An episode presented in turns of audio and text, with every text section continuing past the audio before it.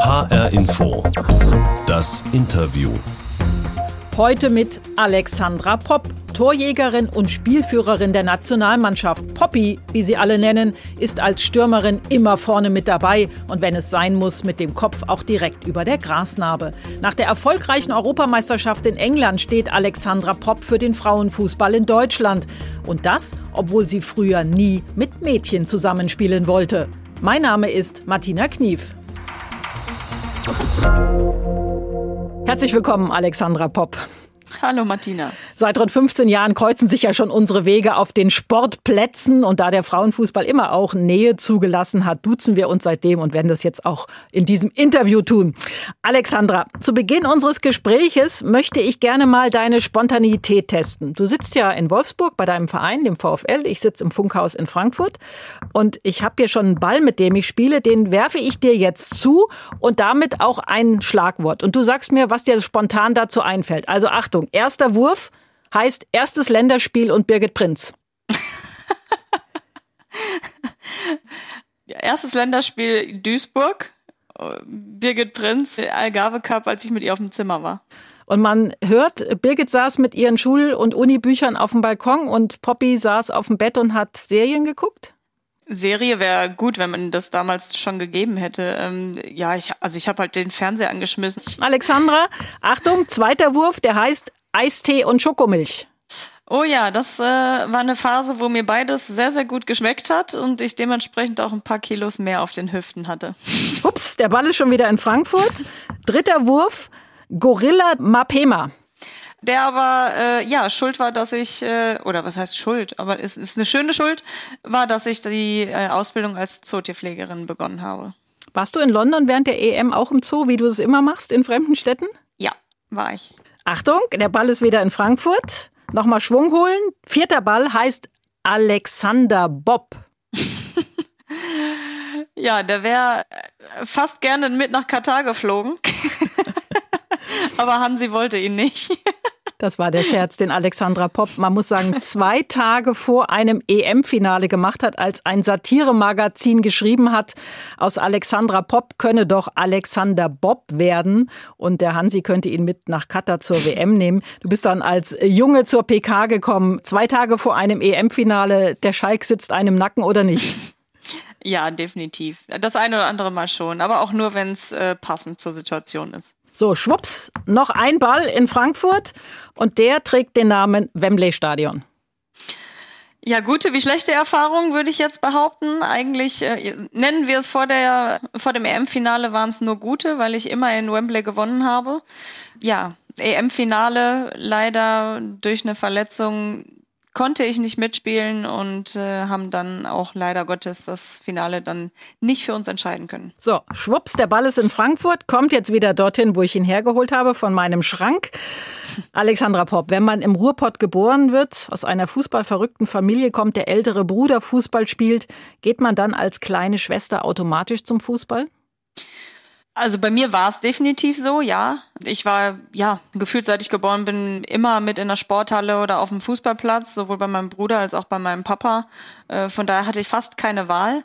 Ähm, hab aber dann trotz alledem zwischenzeitlich dann auch mal äh, doch auch ein Mädchentouren versucht oder hab mich dran versucht. Ich bin zwischenzeitlich auch ein bisschen reiten gegangen, was mir für den Moment Spaß gemacht hat, aber irgendwie ging nichts über den Fußball. Also Reiten ja, Ballett war nichts.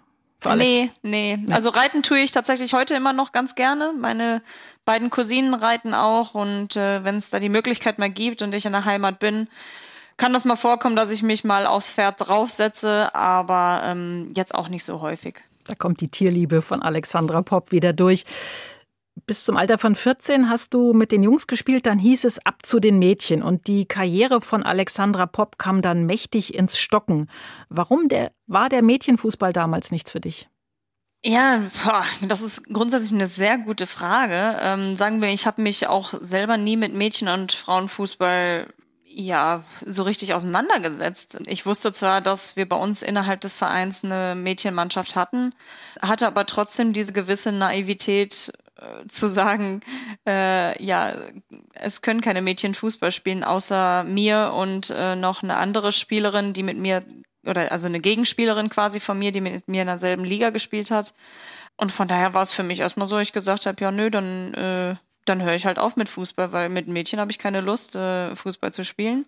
Bin aber dann doch jetzt am Ende äh, sehr, sehr froh, dass äh, mein alter Trainer und auch meine Eltern, ja, mir da so ein bisschen auch in den Hintern getreten haben und auch gesagt haben, so, hey, schau es dir doch erstmal an und dann kannst du ja immer noch entscheiden, was du machst.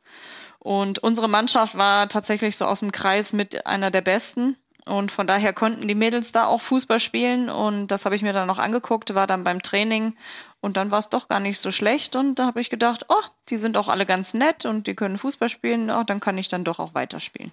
Und wer im Fußball verbrückten Ruhrpott etwas kann, der wird auch gefördert. Auch Alexandra Popp, die ging mit 17 Jahren auf die Eliteschule des Fußballs in die Gesamtschule Bergerfeld. Die liegt in Gelsenkirchen. Das ist eine Schule, die sehr eng mit Schalke 04 zusammenarbeitet. Alexandra, was war denn damals schlimmer eigentlich für dich? Das erste und einzige Mädchen zu sein oder Fan von Borussia Dortmund auf einer Schalker Schule? ähm, da ich das ja kannte, als einziges Mädchen in, mit Jungs zusammen zu trainieren, war das für mich jetzt nicht so schwer. Äh, ich war eher gespannt, wie natürlich die fremden Jungs in dem Fall ähm, mich dann aufnehmen würden. Das war aber absolut kein Problem. Also das fand ich sehr, sehr angenehm, äh, muss ich sagen, von den Jungs, wie sie, wie sie mich damit aufgenommen haben. Und ja, ich muss schon zugeben, dass die ja, oder dass ich mein, mein Fan-Dasein gegenüber Borussia Dortmund ähm, schon relativ lange verschwiegen habe. also bewusst verschwiegen habe, damit man mich nicht irgendwie von der Schule schmeißt, beziehungsweise aus dem Training dann nimmt oder so. Ähm, aber es ist dann doch auch einmal irgendwie aus Versehen, äh, blöderweise, zur Sprache gekommen, aber auch nur, weil ich eine Tasche meines Bruders mitgenommen habe, also eine Schultasche, die ich ganz cool fand und ähm, ich nicht gesehen habe, dass auf dieser Tasche irgendwo BVB drauf stand. Und dann stand die Tasche da beim Physiotherapeuten und irgendwer schrie dann plötzlich äh, durch den Physioraum, ja, wem gehört diese Tasche? Da steht BVB drauf. Ja, und dann war es um mich geschehen. Dann musste ich das leider zugeben. Aber sie haben mich Gott sei Dank noch da behalten. Also ich konnte es mit meinem Humor, meinem Charme, konnte ich es gut verbergen. Also lange mit den Jungs zusammengespielt. Damals, Alexandra, vor über zehn Jahren äh, steckte der Frauenfußball, ich will nicht sagen noch in den Kinderschuhen, aber weit davon entfernt, so prominent zu sein wie heute. Wer war denn da dein Vorbild? Von wem hast du Autogramme gesammelt? Gut, als ich mich dann mit dem Thema Frauen- und Mädchenfußball beschäftigt habe, dann waren es natürlich schon Spielerinnen wie Birgit Prinz, eine Inka Grings, Linda Bresonik, Annike Kran, also so die, die üblichen Verdächtigen sozusagen. Ansonsten, ja, also vorher war ich viel im Männerfußball unterwegs und äh, daher hatte ich schon das ein oder andere Trikot oder auch Autogramm damals von Andreas Möller, äh, von Mladen Petric, also ähm, das ein oder andere Autogramm hatte ich schon. Andreas Böller, das hören wir natürlich hier in Frankfurt auch sehr gerne. Alexander, heute macht man ja Selfies oder man hält Pappschilder hoch im Stadion. Da steht dann zum Beispiel drauf, Poppy, schenkst du mir dein Trikot? Ich habe vor eurem EM-Spiel in London Brentford gegen Spanien Fenja getroffen eine junge Fußballerin, Abiturientin, die mit ihrer Mutter in England war. Und die hat eben so ein Schild hochgehalten. Poppy, schenkst du mir dein Trikot? Noch am Abend habe ich ein Foto bekommen. Darauf ist Fenja mit dem Pop-Trikot zu sehen. Wie ist das, wenn so eine junge Nachwuchsfußballerin auf einmal mit deinem Trikot dasteht? Das ist natürlich sehr schön zu sehen, dass man Vorbild sein kann, dass man Vorbild sein darf für, für junge Spielerinnen ja, die inspirieren kann durch das eigene Auftreten auf dem Platz, durch die eigene Leidenschaft auf dem Platz und ähm, ja, die Art und Weise, wie man Fußball spielt, ähm, äh, ja, die auch zu übertragen auf, auf die Jungen. Und äh, wenn sie sich da natürlich dann die Motivation auch rausziehen können, auch weiter zu spielen, weiterzumachen, dann ist natürlich unglaublich schön zu sehen. Und grundsätzlich finde ich, gibt's fast eh nichts Schöneres als äh, Kinderaugen in dem Fall äh, funkeln zu sehen. Und wenn man das mit so Kleinigkeiten in dem Fall ja machen kann, dann ähm, bin ich dazu sehr, sehr gerne bereit. Was aber, muss ich auch sagen, nicht immer funktioniert. Also ich äh, gebe nicht immer ganz gerne mein Trikot ab, muss ich sagen. In dem Fall hat Fenja also Glück gehabt. Ja, muss man, muss man sagen, ja. Der Frauenfußball hat sich in den vergangenen 15 Jahren sehr verändert, sportlich und in der Wahrnehmung, vor allen Dingen aber auch in der Akzeptanz. Eines ist aber auch in meiner Beobachtung immer gleich geblieben und das ist der Spielstil von Alexandra Popp. Die ehemalige Bundestrainerin Silvia Neid hat mal gesagt, sie geht im Spiel dorthin, wo es weh tut. Mir gefällt aber viel besser die Aussage der früheren Nationaltorhüterin und Weltmeisterin von 2003, Silke Rottenberg. Die hat mal gesagt, Poppy geht da mit dem Kopf hin, wo andere nicht mal mit dem Fuß hingehen. So, immer vorne weg, ohne Rücksicht auf Verluste. Alexandra Popp, bald wirst du 32 Jahre alt. Wird man im Alter nicht irgendwann mal ruhiger oder vorsichtiger? Wenn man es jetzt ganz genau nimmt, würde ich schon sagen, dass ich ein bisschen ruhiger geworden bin. Also so häufig gehe ich mit dem Kopf nicht mehr über die Grasnarbe, würde ich behaupten. Das war früher definitiv öfter der Fall. Es kommt auch mal so ein bisschen aufs Spiel an, würde ich mal sagen. Also ähm, ich meine, bei so einer Europameisterschaft, da schmeiße ich mich dann auch gerne wirklich in alles rein, was kommt und geht. Und solange ich so auch keine Probleme habe mit meinem Körper, bin ich da natürlich auch sehr, sehr froh drüber und ähm, würde dann in dem Fall natürlich auch meinen Spielstil erstmal beibehalten, solange es mich ja nicht hindert, weiterzuspielen. Alexandra Popp, Spielführerin und Torjägerin der Fußballnationalmannschaft, heute zu Gast bei H-Info das Interview. Alexandra, zu unseren Interviews gehört auch immer unsere Interviewbox. Da du jetzt die nicht öffnen kannst, weil wir auf digitalem Wege verbunden sind, öffne ich mal diese Interviewbox für dich. Kopfballtor! Alex Popp! An den kurzen Pfosten, Kopfballtor! Dann kommt die Flanke in die Mitte und Tor!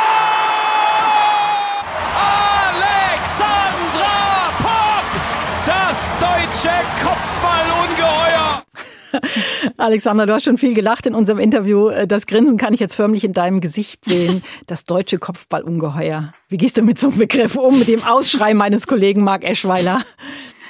Ich nehme das als großes Kompliment, muss ich sagen. Das ist natürlich einer meiner, meiner Stärken, wenn nicht sogar die stärkste Stärke, die ich irgendwie in meinem Spiel auch mitbringe. Und von daher ist es gerade im Frauenbereich nicht so häufig, dass es ja Spielerinnen gibt, die so extrem kopfballstark sind. Von daher bin ich da sehr froh, dann vielleicht auch eine kleine Waffe für meine jeweiligen Mannschaften dann auch zu sein. Und in unserer Interviewbox, Alexandra Popp, ist noch etwas drin. Captain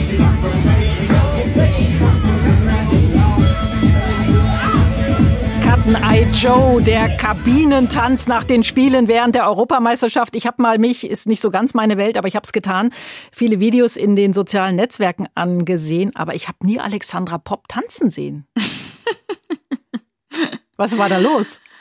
Tatsächlich bin ich normalerweise immer vorne mit dabei. Das stimmt. Ich bin, also habe schon auch mal das eine oder andere Mal mitgetanzt, aber immer wenn die Kamera aus war. Hatte aber eher die Gründe, also hatte gar nicht die Gründe, dass die Kamera lief oder nicht, sondern es war eher der Grund, dass ich die Situation, dass meine Mannschaft Spaß hatte, dass die ähm, ja, die, die Siege ähm, da einfach frei gefeiert haben in, in der Kabine, ich einfach extrem genossen habe. Und ich habe es mir einfach von außen eher angeschaut und ähm, war sehr, sehr glücklich darüber, das, das dann wirklich mit anzusehen und zu sehen, als tatsächlich selber mit drin zu stehen und, und mitzutanzen. Der Eye Joe steht vor allen Dingen für den Zusammenhalt, der die Fußballerinnen durch die Europameisterschaft getragen hat. Dieser Teamgeist ist Basis zu einem Erfolg im Mannschaftssport. Aber warum habt ihr den ausgerechnet bei dieser EM so gelebt, wie ihr ihn gelebt habt? Gut, man muss sagen, dass er sich kurz vorher auch erst entwickelt hat. Also ich hatte vor der EM, um ehrlich zu sein, ein bisschen meine Bedenken, weil ich wusste eigentlich, dass die Mannschaft eine extreme Qualität hat. Und wenn diese Qualität auf den Platz gebracht wird als Mannschaft, wir auch brutal stark sein können, aber wir das nie in der Konstanz vor der Europameisterschaft hinbekommen haben. Und das ähm, hat mich persönlich ein bisschen zum Nachdenken gebracht, dass äh, nicht nur mich, sondern ähm, generell gerade so unser, unser Mannschaftsrat und ähm, ja, haben uns da ein bisschen besprochen, was wir halt vielleicht machen können. Und ähm, da haben wir extrem viel rein investiert in die EM-Vorbereitung, um ja, Dinge zu versuchen, die Mannschaft äh, zusammenzuführen, zusammenzubringen. Und das Schöne ist, dass wir aber also dass wir zwar viel irgendwie rein investiert haben und das ein oder andere auch organisiert haben, aber dann das Ganze irgendwie so selbst seinen Lauf genommen hat, weil die Charaktere in der Mannschaft einfach total cool sind. Ich glaube, die brauchten einfach nur vielleicht so einen kleinen Schubser, ja, dahin, dass wir auch als, als Mannschaft genauso funktionieren und äh, das konnten wir dann tatsächlich auch auf dem Platz während der EM hervorragend äh, umsetzen und bringen. Und das Wichtigste war halt auch einfach, dass es nicht einfach nur ja so gezeigt wurde, sondern man hatte wirklich das Gefühl, es wurde auch so gelebt, dass jede Spielerin der jeweils anderen es auch einfach gegönnt hat, egal um was es ging. Und ähm, das war am Ende ausschlaggebend für, für den Erfolg auch. Der Teamgeist, diese Natürlichkeit, die die deutschen Spielerinnen bei der Europameisterschaft ausgestrahlt haben. All das hat eine Welle der Begeisterung in Deutschland ausgelöst. Der Frauenfußball wird auf einmal ganz anders wahrgenommen als vor der Europameisterschaft und Alexandra Popp als Spielführerin und Torjägerin steht ganz vorne. Das heißt, man sieht Poppy, das ist ja der Spitzname, längst nicht nur in Sportsendungen, zum Beispiel auch in der ARD-Rateshow Wer weiß denn sowas oder in vielen anderen Sendungen. Wie gefällt dir diese neue Welt? Ja, was heißt gefallen? Also ich finde es, ich weiß, dass es extrem wichtig ist für den Frauenfußball einfach auch präsent zu sein und von daher bin ich da vielleicht auch gerade dieses Zugpferd dafür. Habe aber auch schon mal in einem Interview gesagt, dass ich mir wünschen würde, dass andere Spielerinnen ja auch die Möglichkeit bekommen, sowas zu erfahren, sowas zu erleben und auch den Frauenfußball mit ihren Gesichtern füllen. Wir haben gerade drüber gesprochen, ich werde 32, also ich bin ja, würde ich behaupten, schon so eher am Ende meiner, meiner Karriere. Und da würde ich es wichtig finden, dass einfach die Zukunft gezeigt wird. Und das sind die anderen Spielerinnen, das sind die jüngeren Spielerinnen, die jetzt einfach auch nachkommen. Da würde ich es mir wünschen, dass natürlich äh, die auch diese Möglichkeit bekommen, die ich gerade bekommen kann, was ich sehr gerne mache, muss ich sagen. Und ich habe auch extrem viel Spaß daran, weil es auch total interessant ist, in ja neue Berufe muss man ja fast sagen, auch mal reinzuschauen, reinzuschnuppern, wie läuft es eigentlich ab und aber auch unfassbar viele neue Menschen kennengelernt, ähm, die ich sonst nie mal getroffen hätte und ähm, das äh, schätze ich sehr und ähm, ja, es gibt unglaublich viele interessante, tolle Menschen auf der Welt, muss man sagen. Ist das ein Stück weit auch, Alexandra Popp, eine große Chance für den Frauenfußball, diesen Weg weiterzugehen? Eine Chance, die der Frauenfußball in Deutschland jetzt auf keinen Fall vergeben darf? Ja, absolut. Also ich glaube, wir hatten noch nie so eine Präsenz wie, wie jetzt gerade. Ähm, auch ich würde es jetzt auch mal als ähm, kurzzeitige Nachhaltigkeit ähm, ja betiteln oder sagen, ähm, wo ich aber hoffe, dass das natürlich so weitergeht, dass wir da ja, gut präsent bleiben, dass wir da weiterhin eine gute Aufmerksamkeit und Wertschätzung bekommen, dass wir bei den Spielen weiterhin gute ja, Anstoßzeiten haben und auch dann natürlich Sendezeiten in den äh, jeweils öffentlich-rechtlichen. Solche Dinge, die sind einfach extrem wichtig für uns und man hat gesehen, was ja auch ja dann in dem Fall auch passieren kann und äh, da müssen wir jetzt auch einfach dranbleiben. Also wenn wir es jetzt nicht schaffen, da weiter dran zu bleiben ähm, im Marketingbereich und ja, Medienbereich und so weiter, dann ja, machen wir einen ganz großen Fehler, einen ganz, ganz großen. Was hat denn der Frauenfußball zu bieten, was der Männerfußball nicht bieten kann? Oh, ich muss sagen, ich mag es grundsätzlich nicht gerne zu vergleichen. Also das muss man schon ganz klar sagen, aber ich denke, Stand jetzt ja, würde ich behaupten, dass der Frauenfußball, es ist ein echter Fußball in dem Fall. Also wir sind, ähm, wir sind sehr authentisch. Wir, ich finde, man sieht bei uns, dass wir extrem Spaß und eine extreme Leidenschaft auf dem Platz haben und die auch versuchen immer von Tag zu Tag immer wieder umzusetzen.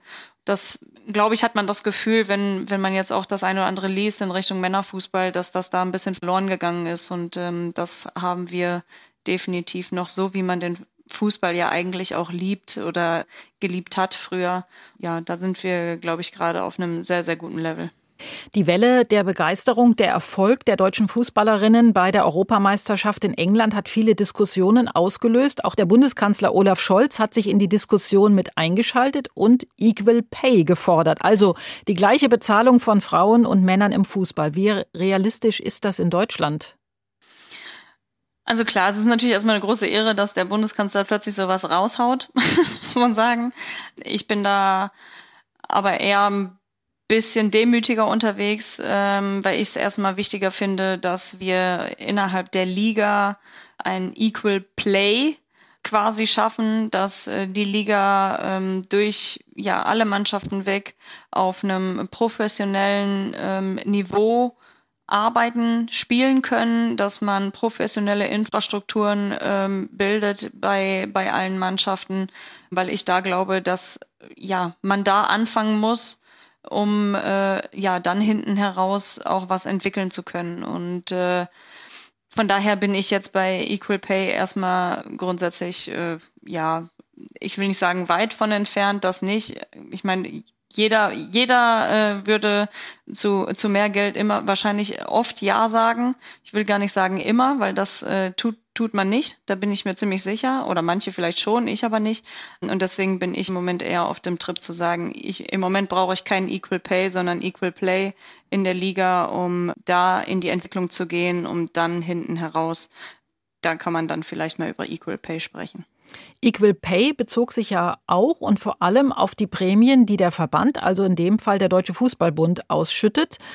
Alexandra, du merkst, so ganz lasse ich dich jetzt noch nicht raus aus der Antwort. 400.000 Euro hätten die Männer für einen WM-Triumph in Katar bekommen. Gut, jetzt wissen wir alle, das Geld konnte der DFB schon mal schön sparen. Im Sommer steht eine Frauenfußball-Weltmeisterschaft an. Sind die 400.000 Euro jetzt die Verhandlungsbasis des Mannschaftsrates um die Anführerin und Kapitänin Alexandra Popp? Nein. Das kann ich ganz klar so sagen. Also wir werden mit Sicherheit nicht in die Gespräche gehen und sagen, wir wollen die 400.000 haben, weil die wurden ja jetzt angespart. Also das werden wir definitiv nicht so, so äh, angehen. Und wir wissen grundsätzlich die Relationen und so weiter. Und wir sind immer wieder auch im Austausch mit dem DFB. Und von daher glaube ich nicht, dass wir so in die Gespräche starten werden. Wenn der DFB am Ende von sich aus kommt und sagt, hier, ihr kriegt die 400.000, dann äh, sind wir natürlich sehr glücklich darüber. Wir sind sehr gespannt, wie diese Diskussion ausgeht. Wir auch. Alexandra Popp, im Fußball von alle nur Poppy genannt, ist heute zu Gast bei H-Info das Interview. Das WM-Jahr startet am 21. Februar mit einem Heimspiel in Duisburg gegen Schweden. Für die Bundestrainerin Martina Voss-Tecklenburg und die Spielführerin Alexandra Popp ist das ein Heimspiel. Wir haben es schon am Anfang gehört. Das erste Länderspiel von Alexandra Popp war auch in Duisburg. Jetzt wird es, wenn alles gut läuft, das 125. sein. Ist der Poppy-Fanblock schon ausverkauft? ja, es haben sich schon ein paar angekündigt. Das kann ich nicht leugnen. Der zweite wird dann der Voss Tecklenburg von Club sein. Eure beiden Wege sind ja auch schon seit 2008 ja zusammen, ne? kann man schon sagen. Also Martina war ja eine große Förderin der Spielerin ja. Alexandra Popp. Das muss man einfach so sagen. Ne? Das ist richtig. Das, ja, das werdet ihr beide stimmt. genießen, dieses Spiel in eurem Stadion. Das denke ich auch, ja, definitiv. Damit fängt das Länderspiel ja an. Äh, dann steht eine Weltmeisterschaft an, vom 20. Juli bis 20. August in Australien und Neuseeland. Alexandra, warst du schon mal in Sydney? Nee, also Australien war ich noch gar nicht tatsächlich. Und im Sommer geht's hin? Äh, ist im Moment mein Plan, sagen wir es mal so. Der Hintergrund war, weil du dich auch nach der Europameisterschaft noch so ein bisschen zweifelnd geäußert hast, ob eine WM-Teilnahme im Jahr 2023 noch drin ist. Aber jetzt können naja, Sie schon. Ja, ich habe es ja eigentlich nie, ich habe nie gezweifelt. Ich habe immer gesagt, dass es schon grundsätzlich mein Plan ist, die Weltmeisterschaft zu spielen. Es aber passieren kann, dass vielleicht der Moment kommt, wo ich auch sagen könnte, ich spiele es halt doch nicht. Uiui, da waren aber viele Wenn und Abers drin. Also ich fasse es mal einfach zusammen. Die Fußballfans können sich auf einen Sommer in Down Under mit Alexandra Popp freuen, wenn alles gut geht bis dahin. Wenn alles gut geht, dann ja.